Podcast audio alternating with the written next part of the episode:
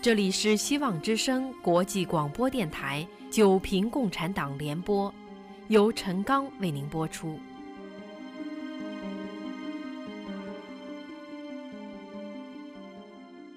大纪元系列社论：九平共产党，九平之六，评中国共产党破坏民族文化。前言：文化是一个民族的灵魂。是与人种和土地这些物质要素同样重要的精神要素。一个民族的文明史就是其文化发展史。民族文化的彻底摧毁意味着一个民族的消亡。人类历史上那些创造出辉煌文明的古老民族，也许他们的人种依然幸存，但是他们的民族。却随其传统文化的消失而灰飞烟灭。而中国，作为世界上唯一连续传承五千年的古老文明，对其文化的破坏就更是一种巨大的罪行。盘古开天地，女娲造人，神农尝百草，仓颉造字，奠定了神传文化的初始。人法地，地法天，天法道，道法自然。道家天人合一的思想融入文化的血脉。大学之道在明明德。两千多年前的孔子设馆授徒，把仁义礼智信为代表的儒家思想传于社会。公元一世纪，慈悲普渡的释教佛法东传。中华文化变得更为博大精深。儒释道三家思想交相辉映，使盛唐时期达到举世瞩目的辉煌。虽然中华民族在历史上多次遭到侵略和打击，其传统文化一直表现出极大的融合力与生命力，其精华代代相传，天人合一。代表着我们祖先的宇宙观，善恶有报是社会的常识。己所不欲，勿施于人，是为人的起码美德。忠孝节义是人生于世的标准。仁义礼智信成为规范人和社会的道德基础。在这样一个前提下，中华文化体现出诚、善、和、容等优点。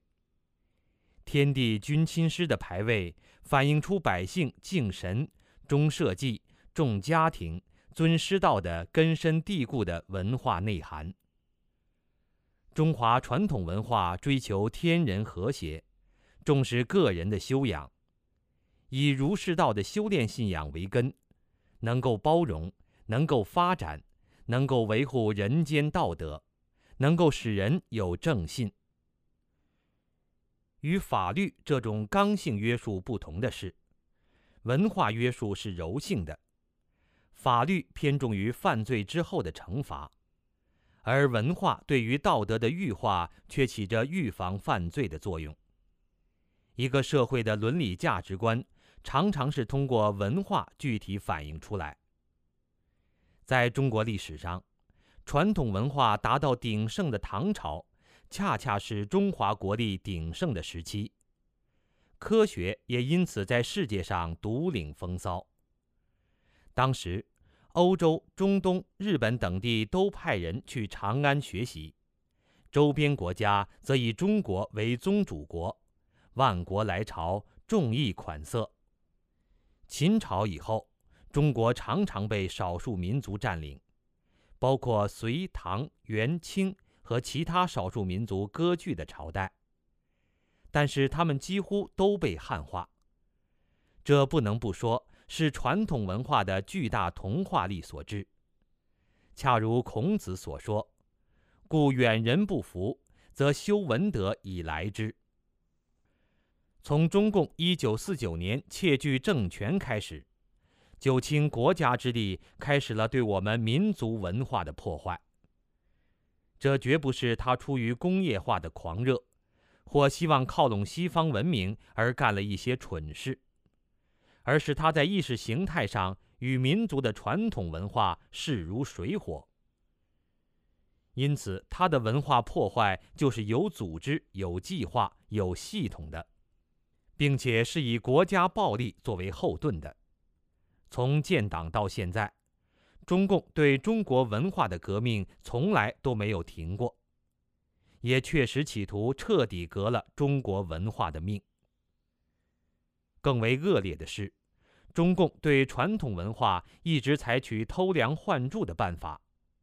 把从古到今人在背离传统文化后产生的宫廷斗争、权谋诡计、独裁专制等等发扬光大，创造出一套他们的善恶标准、思维方式和话语系统，并让人认为这种党文化才是传统文化的继承，甚至利用人们对党文化的反感，而使人进一步抛弃中国真正的传统文化。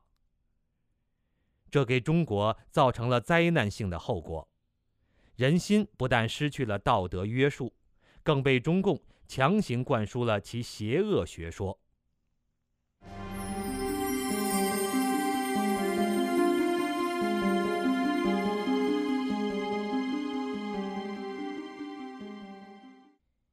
一，共产党为什么要破坏民族文化？中华文化源远流长，信仰为本，道德为尊。中国人真正的文化是五千年前由皇帝开创的，因此把皇帝称为人文初祖。实际上，皇帝也是中国道家思想黄老之学的创始人。儒家思想深受道家影响。孔子曰：“至于道，据于德。”依于仁，游于义。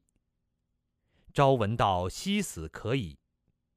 记述天地、阴阳、宇宙、社会和人生规律的《周易》，被儒家奉为群经之首。其中的预测学，连现代科学也难望其项背。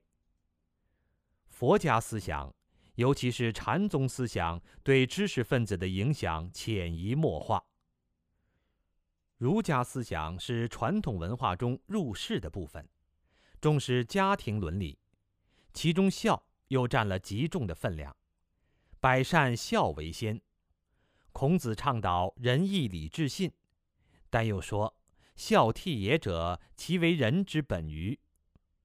家族伦理可以自然扩展为社会伦理，孝向上延伸为大臣对君主的忠。所谓其为人也孝悌，而好犯上者贤矣。悌是兄弟之间的关系，可以横向延伸成朋友之间的义。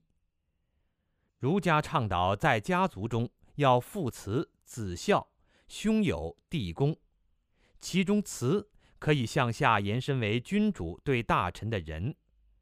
只要家族中的传统得以保持。社会伦理也就自然得以维系，修身齐家治国平天下。佛家和道家思想则是传统文化中出世的部分。佛道对普通民众生活的影响可以说无处不在。与道家思想渊源甚深的中医、气功、风水、算卦，以及佛家天国地狱。善恶报应等等思想与儒家伦理一起构成了中国传统文化的核心。儒释道信仰给中国人建立了一套非常稳定的道德体系。所谓“天不变，道义不变”，这套道德体系是社会赖以存在、安定和和谐的基础。属于精神层面的道德常常是抽象的。而文化的一个重要作用，就是对道德体系进行通俗化表达。以四大名著为例，《西游记》本身就是神话，《红楼梦》开篇是大荒山无稽崖上空空大士渺渺真人和通灵宝玉的对话。这段神话是贯穿《红楼梦》的线索。《水浒传》开篇讲洪太尉误走妖邪。这段神话是水泊梁山一百单八将的来历。《三国演义》开始讲天灾事景，以“纷纷世事无穷尽，天数茫茫不可逃”的天命观结尾。余者如《东周列国志》或《说岳全传》，也都以类似的故事开头。这绝非小说家们在创作时的巧合，而是中国知识分子对于自然界以及人生的基本看法。他们的文化作品对于后人存在着深远的影响，以至于中国人谈起义的时候，往往想到的不是一个概念。而是关于这个义薄云天的人物，和屯土山约三世、白马之围、过五关斩六将、华容道最后败走麦城、义不屈节、父子归神等故事。谈起忠的时候，会自然想到岳武穆精忠报国、诸葛亮鞠躬尽瘁、死而后已等等。传统价值观中对忠义的赞美。就这样，通过知识分子创作的精彩纷呈的故事，淋漓尽致地展现在读者面前。抽象的道德说教，通过文化的方式具体化、形象化。道家讲真，佛家讲善，儒家讲忠恕仁义。外略行迹之意，内正性理之同，无非与人同归于善。这才是儒释道信仰为根的传统文化最有价值的地方。传统文化中贯穿着天道、神佛、命缘、仁义、礼智信、廉耻、忠孝节等等。许多人可能一生都不识字，但是对传统戏剧和评书却耳熟能详。这些文化形式都是民间百姓。获得传统价值观的重要途径。因此，中共对传统文化的破坏，就是直接毁去中国的道德，也是在破坏社会安定祥和的基础。共产党邪说与传统文化的对立。共产党的哲学可以说和中国真正的传统文化截然相反。传统文化是敬畏天命的。孔子认为，死生有命，富贵在天。佛家和道家思想都是有神论，相信生死轮回，善恶有报。共产党不但信奉无神论，而且无法无天。儒家重视家庭观念，而共产党宣言中明确表示要消灭家庭。传统文化明夷夏之变。共产党宣言鼓吹取消民族，儒家文化重视仁者爱人，共产党主张阶级斗争，儒家主张忠君爱国，而共产党宣言却倡导取消祖国。共产党要想在中国夺取并巩固政权，就必须要先使其败坏人伦的思想在中国立足。正如毛泽东所说。凡是要推翻一个政权，总是要先造成舆论，总要先做意识形态方面的工作。中共也看到了，共产学说这个完全靠枪杆子支撑起来的西方思想垃圾，无法和中国五千年博大精深的文化分庭抗礼，干脆一不做二不休，把中华文化彻底摧毁。马列主义方可在中国登堂入室。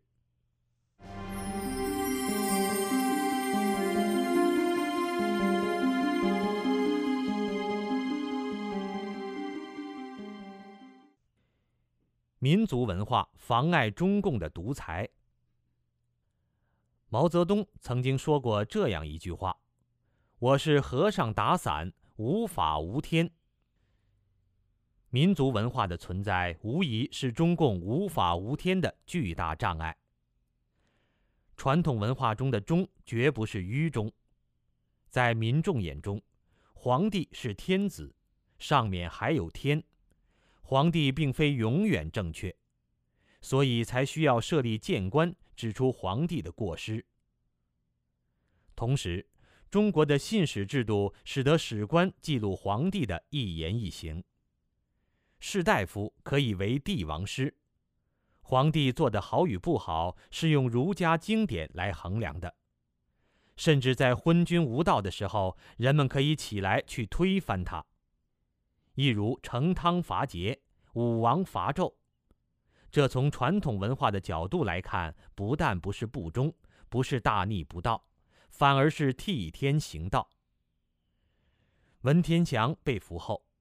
原宋朝皇帝亲自出面劝降，文天祥不肯，因为儒家讲民为贵，社稷次之，君为轻。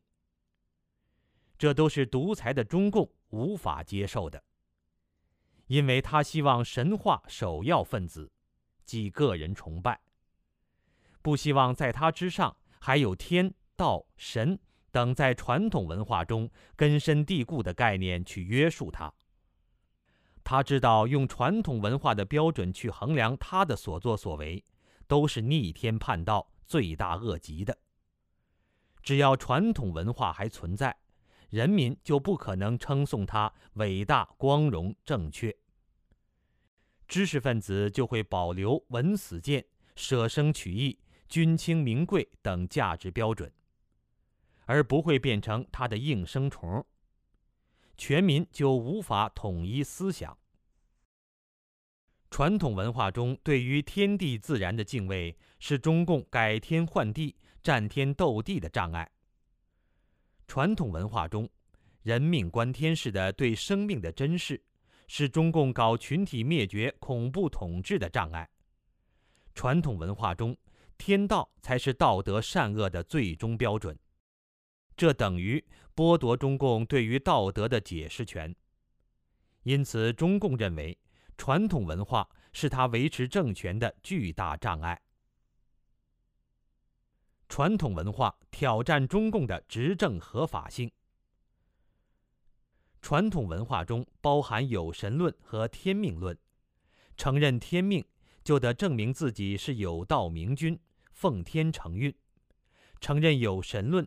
就得承认君权神授，而中共的执政理论是从来就没有什么救世主，也不靠神仙皇帝，要创造人类的幸福全靠我们自己。中共宣传历史唯物主义观点，宣扬共产主义是人间天堂，而通往人间天堂之路就是依靠无产阶级先锋队，即共产党的领导。承认有神论，等于直接挑战了中共的执政合法性。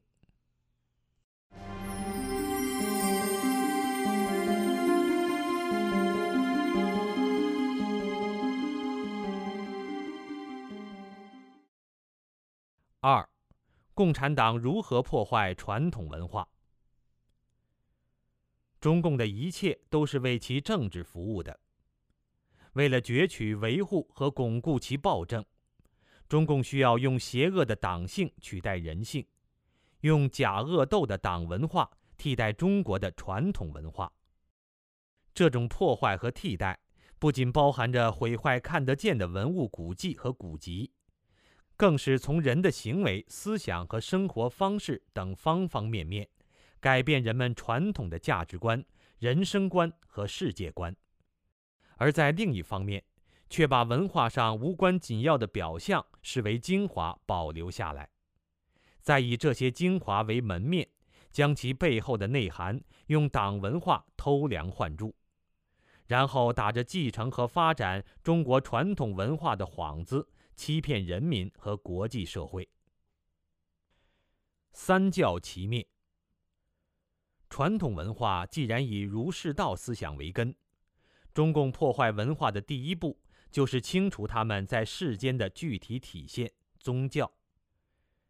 三教在历史的不同时期都遭到过破坏。以佛教为例，历史上曾经出现过四次大的法难，史称“三武一宗灭佛”。但北魏太武帝和唐武宗都是兴道教而灭佛教，北周武帝佛道教一起灭。但却尊崇儒教，周世宗灭佛其实仅仅是为了用佛像铸钱，对于儒教和道教都未触及。唯有中共三教齐灭。中共在建政之初就开始毁寺焚经，强迫僧尼还俗，对其他宗教场所的破坏也从未手软。到了六十年代，中国的宗教场所已经寥寥无几。文革时破四旧，就更是一场宗教和文化的浩劫。举例来说，中国第一个佛教寺院是东汉初年。在洛阳城外营建的白马寺，为中国世源祖庭。破四旧时，他自然难逃洗劫。寺院旁边有个白马寺生产大队，党支部书记率领农民去革命，乱砸一通。一千多年的辽代泥塑十八罗汉被毁，两千年前一位印度高僧带来的贝叶经被焚，稀世之宝玉马被砸烂。几年后，柬埔寨流亡君主诺罗敦西哈努克指明要朝拜白马寺，周恩来赶紧下令，将北京故宫里的贝叶经和京郊香山碧云寺的清代十八罗汉运到洛阳，来个冒名顶替，才解决了外交难题。一九六六年五月开始的文化大革命，确实是在革中国文化的命。从当年八月份开始，破四旧的烈火烧遍中华大地，寺院、道观、佛像和名胜古迹、字画、古玩作为封资修，立即成为红卫兵们的主要破坏对象。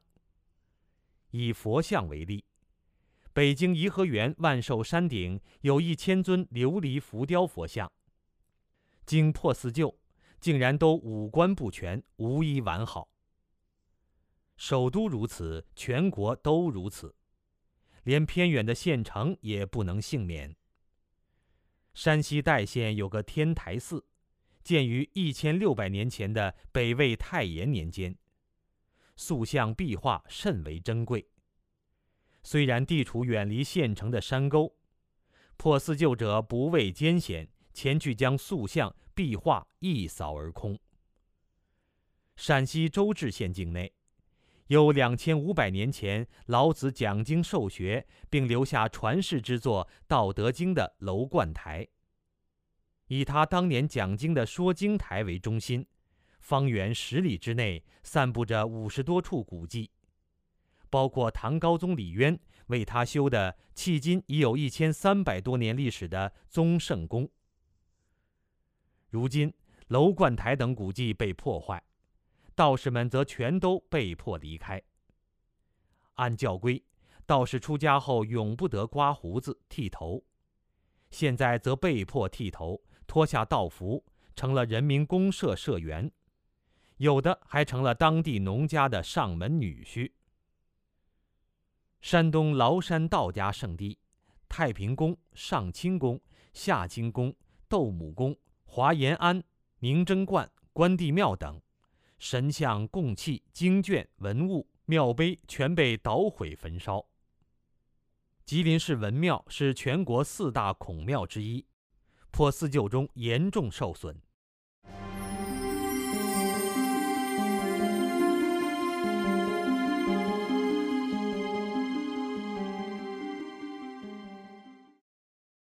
特殊的灭法方式，列宁说。堡垒最容易从内部攻破。中共作为一群马列子孙，对这句话自然心领神会。释迦牟尼佛在《大般涅盘经》中预言，他涅盘之后，将有魔王转生成和尚、尼姑与男女居士，坏乱佛法。我们当然无从考证释迦佛具体所指，然而。中共对佛教的破坏确实是从统战一些出家人开始的，他甚至派出地下党员直接打入宗教内部进行破坏。文革的一次批判会上，就有人质问时任中国佛教协会副会长的赵朴初：“你是共产党员，为什么信佛教？”释迦佛通过戒定慧而修成无上正等正觉，因此在涅盘前，他谆谆教诲弟子要护持禁戒，勿得窥犯，并警告说：破戒之人，天龙鬼神所共赠宴，恶生流布，死即随业受地狱苦，经历结束，然后得出，复受恶鬼畜生之身，如是转转无解脱期。佛陀的警告成了政治和尚的耳旁风。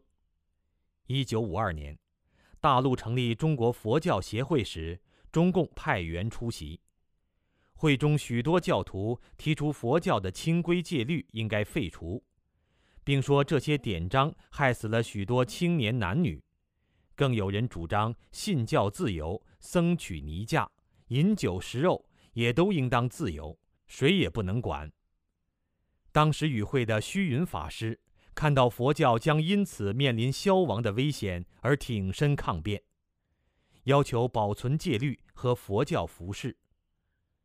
正是这位虚云法师，曾被诬为反革命，拘禁在方丈室内，绝其饮食，大小便均不许外出，还被勒令交出黄金、白银和枪械。虚云在回答无有后，惨遭毒打。头破血流，肋骨折断。当时虚云已经一百一十二岁了。军警将他从榻上推倒在地。第二天再来，看见虚云未死，又予毒打。一九五二年成立的中国佛教协会与一九五七年成立的中国道教协会，在其发起书中都明确表示，要在人民政府领导下。实际上就是在无神论的共产党领导之下。同时，两教都表示要积极参加生产建设、贯彻政府政策等等，完全成为了一个世俗化的组织。而那些精进持戒的出家人却被扣上反革命分子、会道门的帽子，在纯净佛道教队伍的革命口号下被监禁、劳改乃至处死。即使如西方传入的基督教和天主教，也无法幸免。根据一九五八年出版之《中共如何迫害基督教》一书统计，仅以书面透露的资料显示，大陆神职人员被冠上地主恶霸罪名而杀害的，竟达八千八百四十人；因而遭劳改的达三万九千二百人。被冠上反革命罪名而杀害的达两千四百五十人，因而遭劳改的达两万四千八百人。宗教无疑是出世修行的法门，注重的是彼岸和天国。释迦牟尼曾是印度王子，为寻求清净寂灭的解脱，放弃王位，入山林苦修。耶稣成道前。撒旦带他到一座山上，把天下万国的荣华指给他看，并说：“你若服服拜我，我就把这一切都赐给你。”耶稣却不受诱惑。然而，被中共统战的政治和尚、政治牧师却编出了人间佛教、宗教是真理、社会主义也是真理等一系列谎话，和此岸与彼岸并不矛盾的说辞。鼓励出家人追求现世的幸福与荣华富贵，改变宗教的教义和内涵。佛教戒杀，中共镇反时杀人如麻。政治和尚于是编造出杀反革命是更大的慈悲的说法，甚至在抗美援朝期间，直接把僧人送上前线杀人。再以基督教为例。吴耀宗在一九五零年搞了个自治、自养、自传的三字教会，号称要脱离和帝国主义的联系，并积极投身抗美援朝。他的一个好朋友因为不肯加入三字，而被关进监狱二十多年，受尽毒打欺凌。这位朋友问吴耀宗：“你怎么看待耶稣所行的神迹呢？”吴耀宗回答：“那些都被我扬弃了，不承认耶稣的神迹，就是不承认耶稣的天国。连耶稣的天国都不承认，还能算作基督徒吗？但是吴耀宗却作为三次教会的创始人，成了政协常委。当他步入人民大会堂时，一定已经完全忘记了耶稣的话：“要尽心、尽性、尽意爱主你的上帝，这是诫命中的第一，且是最大的。上帝的归于上帝。”凯撒的归于凯撒。中共没收庙产，强迫僧尼学习马克思主义，以强化洗脑，更强迫僧尼参与劳动。例如，浙江宁波就有一座佛教工厂，里面曾有两万五千多名僧尼被榨取劳力。更荒谬的是，中共鼓励僧尼结婚，以瓦解佛教信仰。例如。一九五一年三八节前，湖南长沙妇联会竟下令全省女尼必须在几天之内决定结婚。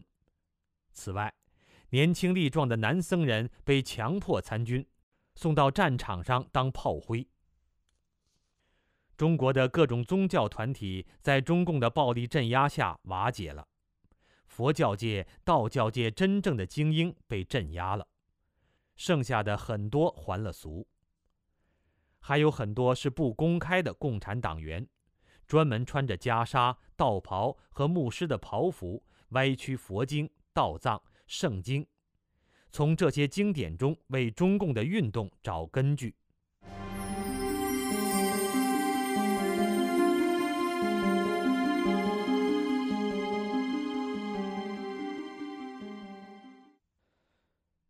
破坏文物。对文物的破坏也是中共摧毁传统文化的重要部分。在破四旧中，多少知识分子珍藏的孤本书和字画都被付之一炬，或被打成纸浆。张伯钧家藏书超过一万册，被红卫兵头头用来烤火取暖，剩下的则送往造纸厂打成纸浆。字画裱背专家洪秋生老人。人称古字画的神医，装裱过无数绝世佳作，如宋徽宗的山水、苏东坡的竹子、文征明和唐伯虎的画。几十年间，经他抢救的数百件古代字画，大多属国家一级收藏品。他费尽心血收藏的名字画，如今只落得“四旧”二字，被付之一炬。事后。洪老先生含着眼泪对人说：“一百多斤字画烧了好长时间啊。人世有代谢，往来成古今，江山留胜迹，我辈复登临。”现代的中国人如果对历史还稍有记忆的话，吟唱孟浩然的这首诗时，恐怕别有一番滋味在心头。江山胜迹也在破四旧的狂飙骤雨中被砸碎消失。王羲之写下流传千古的《兰亭集序》的兰亭不但被毁，连王羲之本人的坟墓也被毁掉。吴承恩的江苏故居被砸了，吴敬梓的安徽故居被砸了，苏东坡亲笔书写的《醉翁亭记》石碑被革命小将推倒。石碑上的字被刮去。这些中华文化之精华，经过数千年的承传积淀，一旦毁去，即无法还原。但中共却以革命的名义毁得理直气壮。当我们叹息于英法联军焚毁了万园之园的圆明园，叹息于那毁于侵略者冰火的传世巨著《永乐大典》。我们又怎能想到，中共的毁坏要比入侵者更广泛、更持久、更彻底呢？精神层面的摧毁。中共除了要在物质层面毁灭宗教和文化之外，还尽其所能的在精神上摧毁人们对于信仰和文化的认同。举例来说。中共认为回民风俗属于四旧，于是强迫回民吃猪肉，并命令回民农家和清真寺养猪，规定每户每年要上交两头。红卫兵甚至强迫藏传佛教的第二大活佛班禅喇嘛吃大便，命令哈尔滨最大的近代寺庙极乐寺三位僧人举着一张纸做的牌子。上面写着“什么佛经禁放狗屁”。一九七一年，林彪出逃，摔死在温都尔汗。然而，在毛家湾搜出的孔子语录，却在全国燃起了狂热的批判孔子的运动。梁孝在《红旗》杂志上发表《孔丘奇人》，把孔子描绘成开历史倒车的复辟狂，虚伪狡诈的政治骗子。一系列丑化孔子的漫画、歌曲接连出世，宗教与文化的庄严神圣感被破坏殆尽。破坏无远佛界。在中国古代，中央对地方的控制只到达县一级，县以下全部靠宗族自治。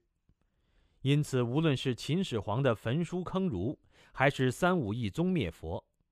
这种破坏都是一种自上而下的运动，更不可能彻底。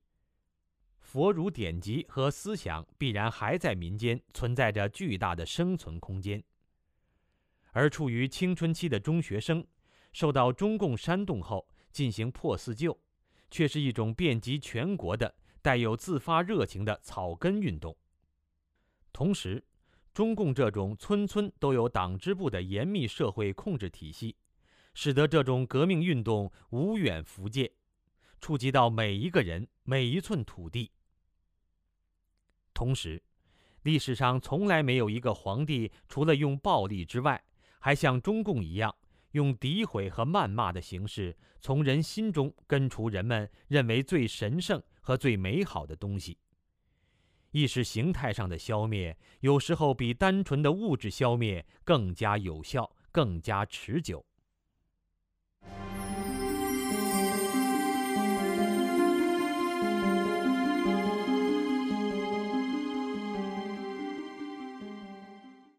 改造知识分子。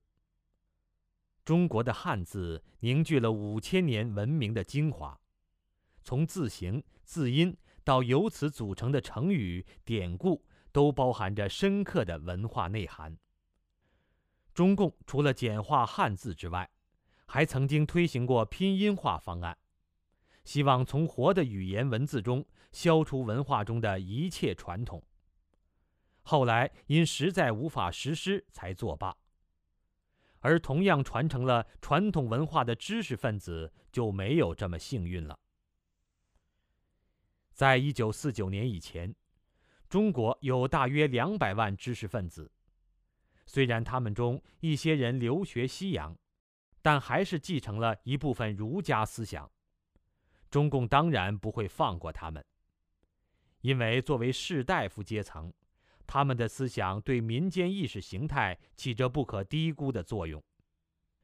于是，在一九五一年九月，中共从北大开始搞了一场轰轰烈烈的知识分子思想改造运动，并要求在此基础上组织忠诚老实、教清历史的运动，清理其中的反革命分子。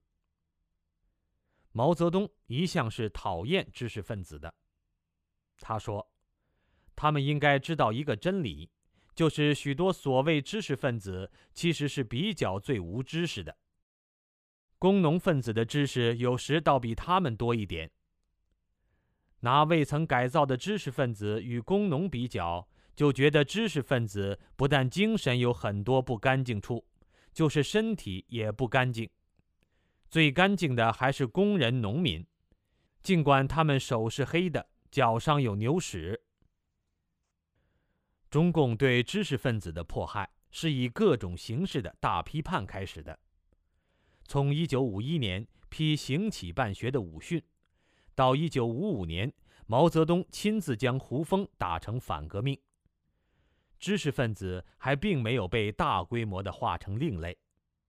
然而到一九五七年，几大传统宗教已经被统战到俯首称臣时，中共终于腾出手来对付知识分子了。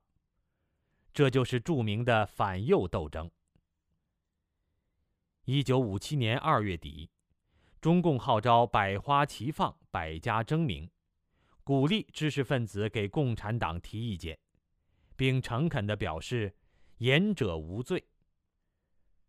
对于中共作为外行却领导一切，以及正反和肃反中滥杀无辜、早有不满的知识分子们，以为中共终于开明起来，于是开始说出心里话，言辞也越来越激烈。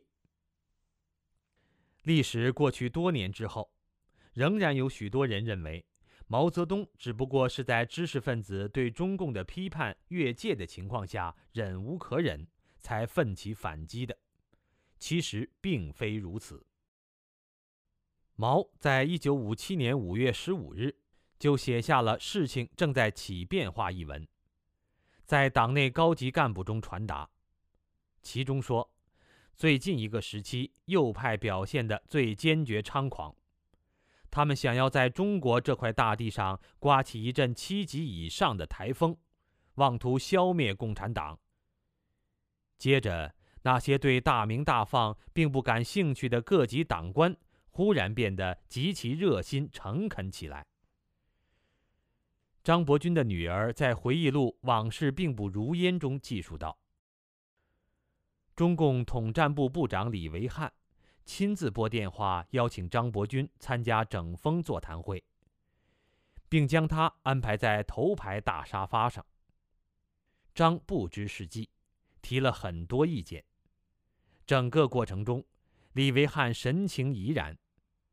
父亲大概以为是称许自己的谈话，殊不知，他这是在为猎物堕网而心安。张伯钧随后就成了中国的头号大右派。我们不妨看看几个简单的日期。张伯钧的政治设计院，五月二十一日提出。龙云的反苏谬论，五月二十二日；罗隆基的平反委员会，五月二十二日；林希龄在北京大学演说，抨击中共的封建社会主义，五月三十日；吴祖光的党趁早别领导艺术工作，五月三十一日；楚安平的党天下，六月一日。这些都是在毛磨好刀后之后。这些知识分子应邀发表的言论，这些知识分子随后当然都成了右派。这样的右派全国有五十五万之多。中国传统文化中有一种精神，士可杀不可辱，而中共却能做到：你不受辱，我就不给你饭票，连家人都会受到株连。于是，很多知识分子就真的屈服了。在这个过程中，一些知识分子出于自保的目的而揭发他人，也伤透了很多人的心。而那些真不可辱的知识分子就被杀鸡儆猴，见了阎王。作为传统社会道德楷模的士阶层就这样消失了。毛泽东说。秦始皇算什么？他只坑了四百六十个儒，我们坑了四万六千个儒。我们镇反还没有杀掉一些反革命的知识分子吗？我与民主人士辩论过，你骂我们秦始皇不对，我们超过秦始皇一百倍。其实他何止坑了儒，更严重的是。摧毁了他们的信仰和心灵。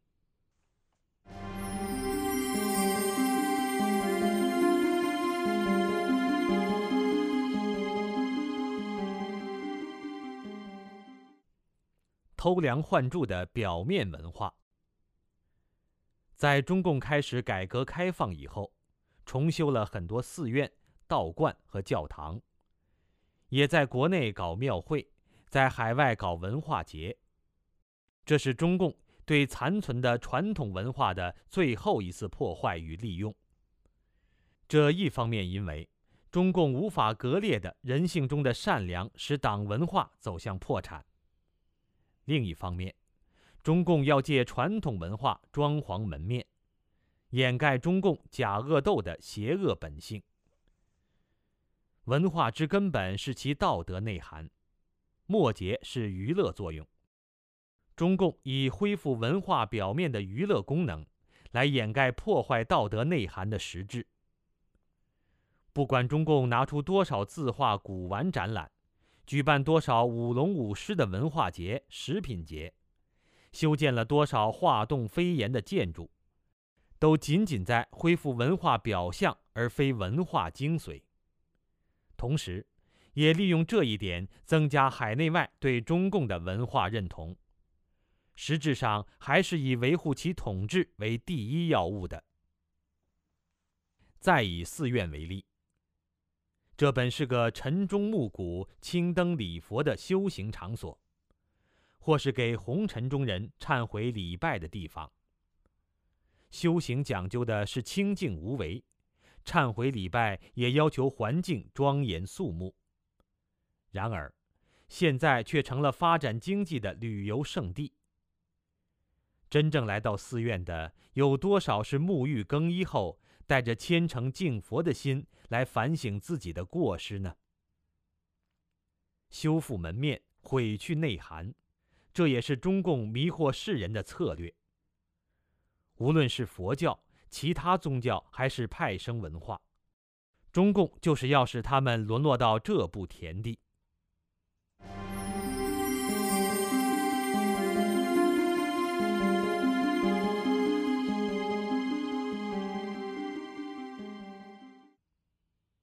三党文化。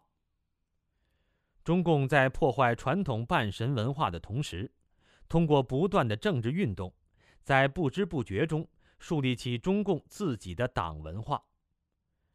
党文化改造了老一代人，毒害了年轻一代，也影响着年幼的一代，其影响极深极广，甚至包括许多人试图要揭露中共的时候，也不可避免的。会带着党文化的烙印，使用中共的善恶标准、思维方式和话语系统。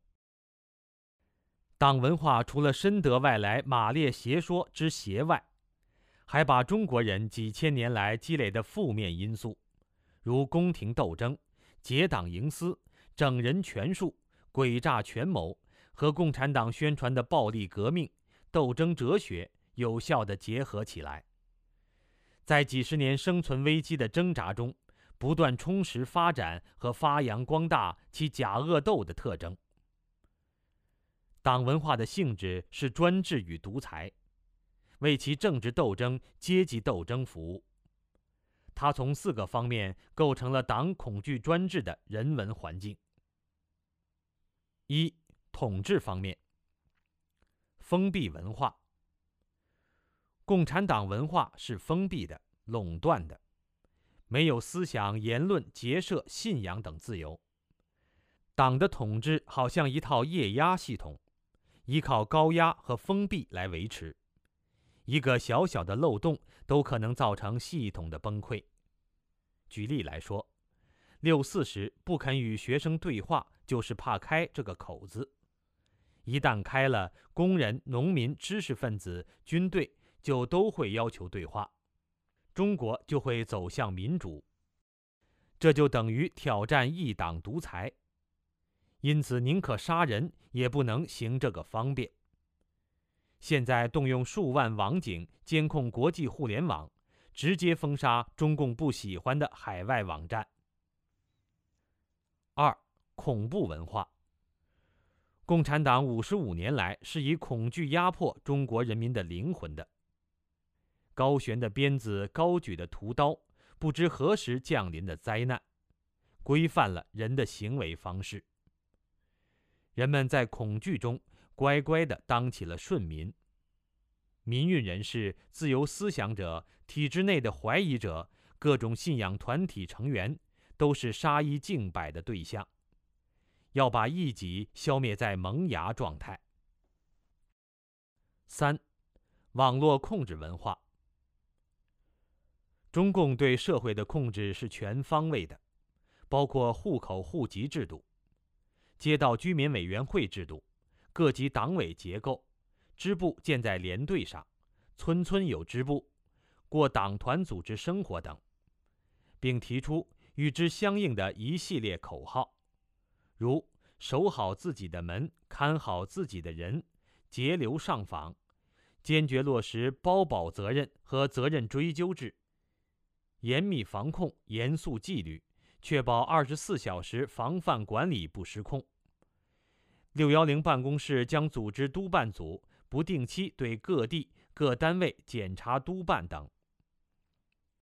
四，株连文化，中共全然不顾现代社会的法治原则，大搞株连政策。从对地富反坏右家属的专政，到出身论的提出，一直到今天对因领导不到位、工作措施不力，导致法轮功人员进京滋事的，对主要领导实行追究责任、通报批评，情况严重的给予纪律处分，一人练法轮功全家下岗，一位职工练功扣发全公司的奖金等。中共还提出。可以教育好的子女，黑五类等歧视政策，提倡与党一致，大义灭亲，并通过人事、组织档案制度、外调制度、检举揭发、立功授奖等进行制度保障。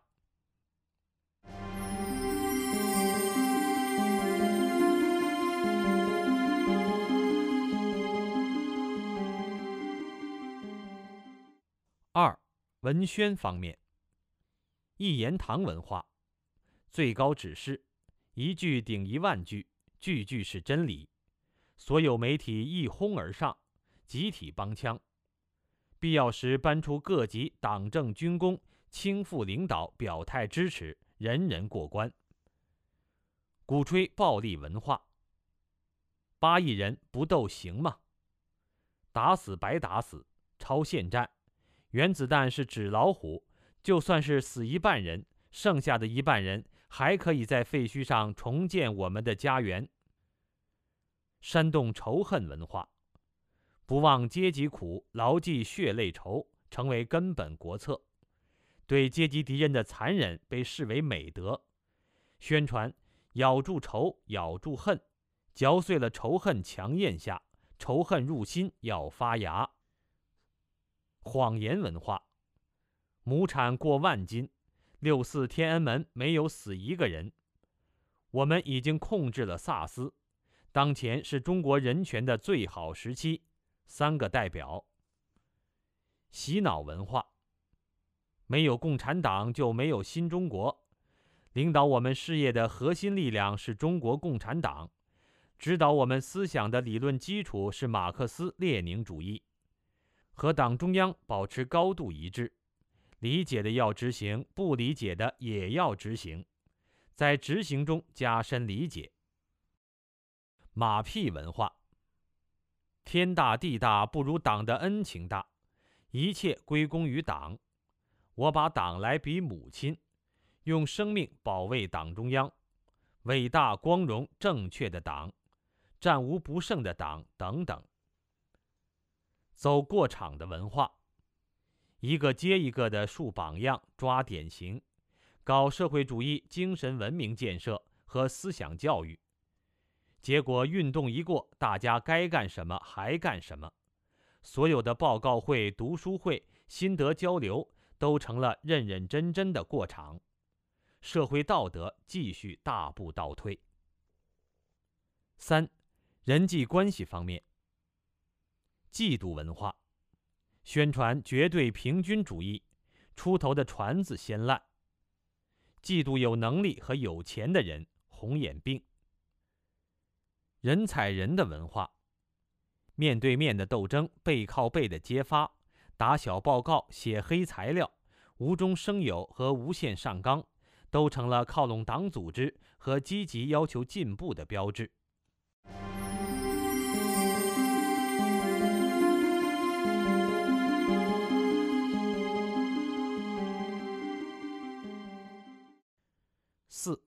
潜移默化规范人的内在精神和外在行为方面，把人异化成机器的文化。要民众做革命机器上永不生锈的螺丝钉，做党的驯服工具，党指向哪儿，我们就打向哪儿。毛主席的战士最听党的话，哪里需要到哪里去，哪里艰苦哪安家。颠倒是非的文化，宁要社会主义的草，不要资本主义的苗。开枪杀人是为了换取二十年的稳定。己所不欲，要施于人。自我洗脑，绝对服从文化。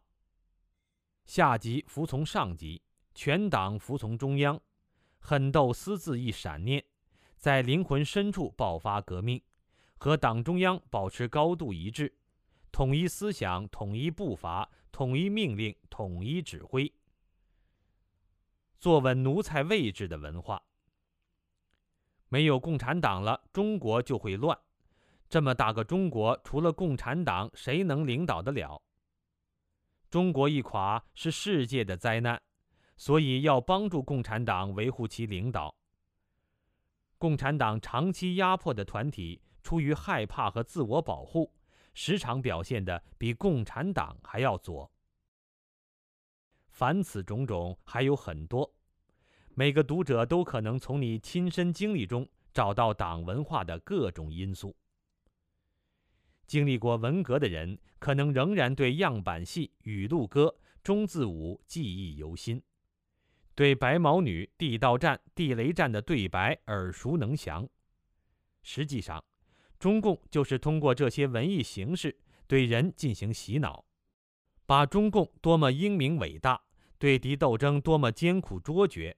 党的战士对党多么赤胆忠心，可以为党牺牲一切，而敌人是多么愚蠢狠毒等等，强行灌输到人的脑子里，把共产党所需要的价值观，通过日复一日的宣传强加给每一个人。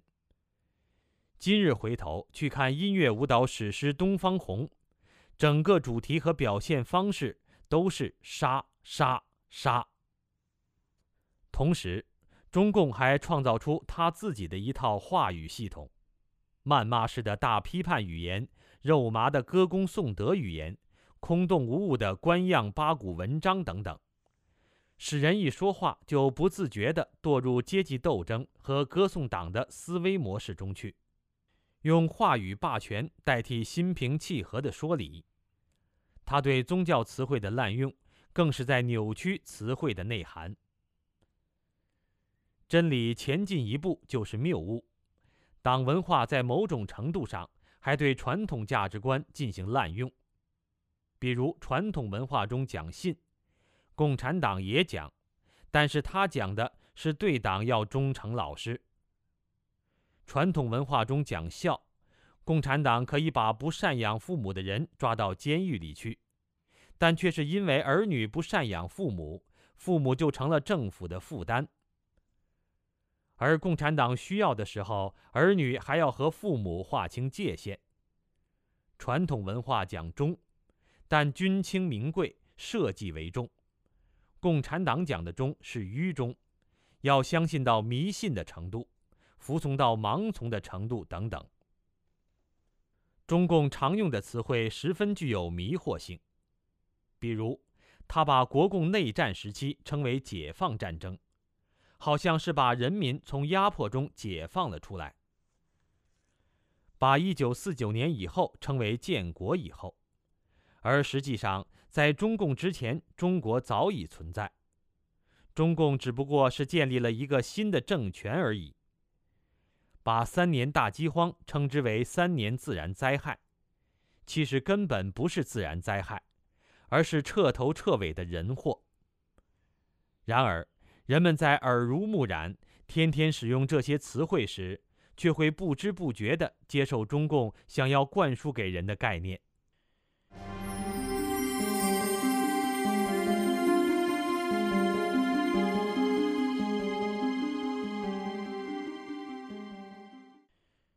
传统文化中，把音乐作为节制人欲的方式，史记》的乐书上说，人的天性是好静的，感知外物以后就会影响人的情感，并按照自己的心智产生好恶之情。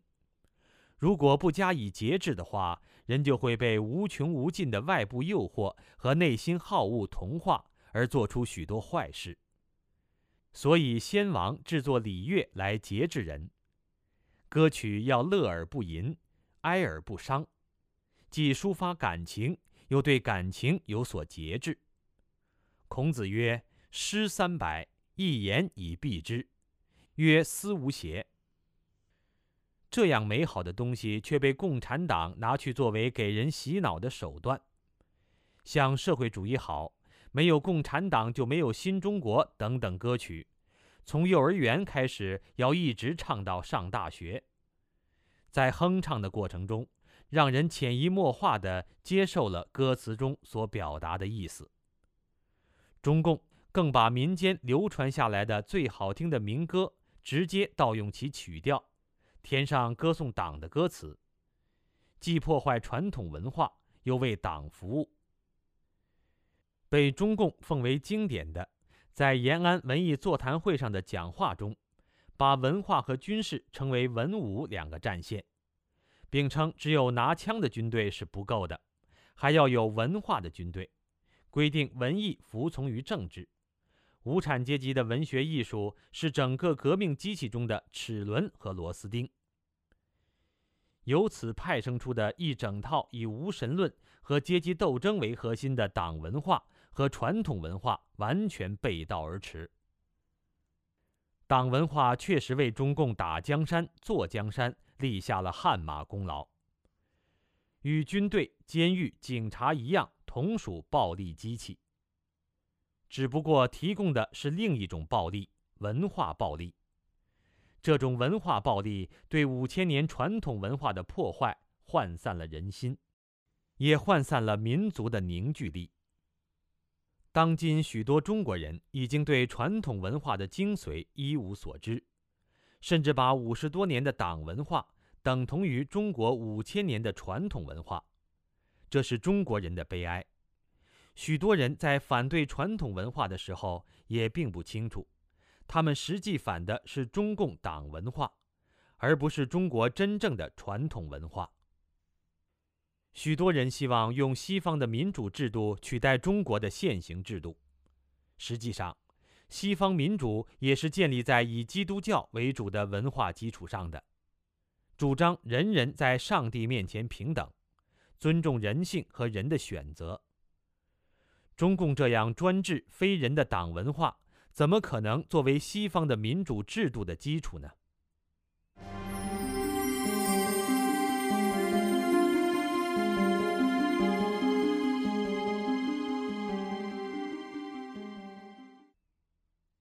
结语：传统文化实际上从宋代开始，不断遭到破坏，而发生对传统的背离。五四以后，一些急功近利的知识分子也试图从否定传统文化、靠拢西方文明中寻找中国的出路。但是，文化领域的冲突与演变一直处于学术性的争鸣，而没有国家暴力的介入。中国共产党的出现，把文化的冲突上升到中共自身存亡的高度，因此他对文化采取了捣毁砸烂式的直接破坏，和取其糟粕、去其精华式的和滥用式的间接破坏方式。民族文化的破坏过程，也是建立党文化的过程。共产党在人们心中颠覆着良知理念。是人们背离民族的传统，民族文化彻底摧毁之日，也就是民族名存实亡之时。这绝非危言耸听。同时，民族文化的破坏还带给我们意想不到的物质伤害。传统文化是天人合一的，人与自然要和谐共处。共产党号召与天斗，其乐无穷。与地斗，其乐无穷。中国现在生态环境的严重破坏与党文化有着直接的关系。仅以水资源为例。中国人抛弃了君子爱财、取之有道的传统，对自然进行疯狂的掠夺和污染。目前，中国五万公里河流有四分之三以上鱼类无法生存。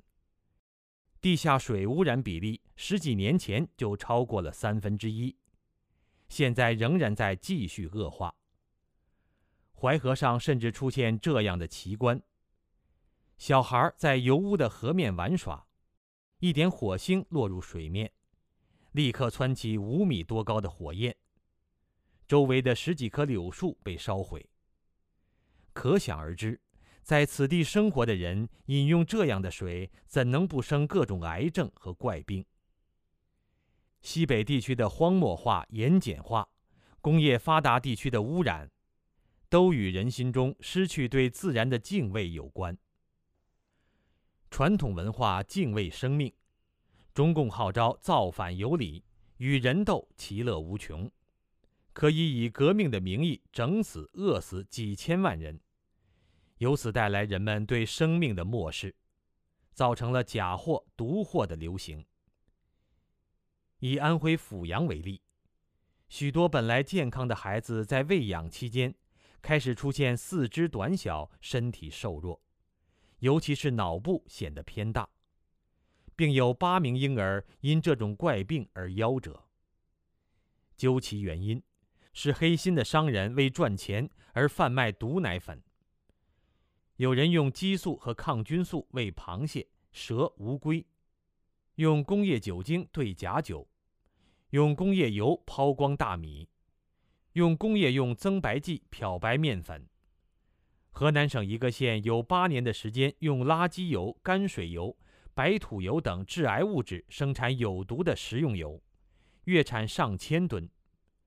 这些有毒食品绝不是局限在一时一地，而是遍布全国的普遍现象。这与文化破坏后人心失去道德约束，而一味地追求物质享乐息息相关。与党文化绝对的垄断和排他性不同的是，传统文化具有巨大的包容性。唐代的鼎盛时期，佛家思想、基督教和其他西方宗教都可以与道家、儒家思想和谐共处。真正的传统文化对于现代西方文明也必然保持开放和包容的姿态。亚洲四小龙形成了新儒家文化圈。他们的腾飞已经证明，传统文化并非社会发展的阻碍。同时，真正的传统文化以人内心的喜悦，而非外在的物质享受来衡量人的生活品质。与其有欲于前，孰若无悔于后；与其有乐于身，孰若无忧于心。陶渊明穷困，但并不潦倒。依然有“采菊东篱下，悠然见南山”的闲情逸致。实际上，如何发展生产，采用什么样的社会制度，并不是文化要回答的问题，它只是在道德领域起着重要的引领和约束作用。真正的传统文化回归，应该是恢复人对天地自然的谦卑，对生命的珍视和对神的敬畏。让人与天地和谐共处，颐养天年。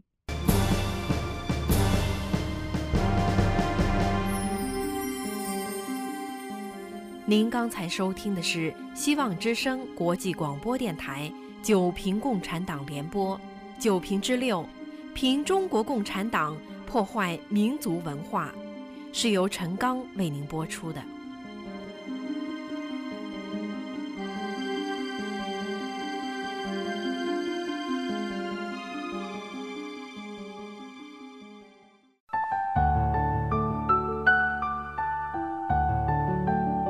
这里是希望之声国际广播电台，我们是全球第一家向中国大陆播出的民营独立电台。我们的播出时段是北京时间早上六点到七点，九点六三五兆赫；早上七点到八点，七点三一零兆赫，九频专题广播；晚上九点到十点，七点三一零兆赫。凌晨零点到一点，一一点七六五兆赫。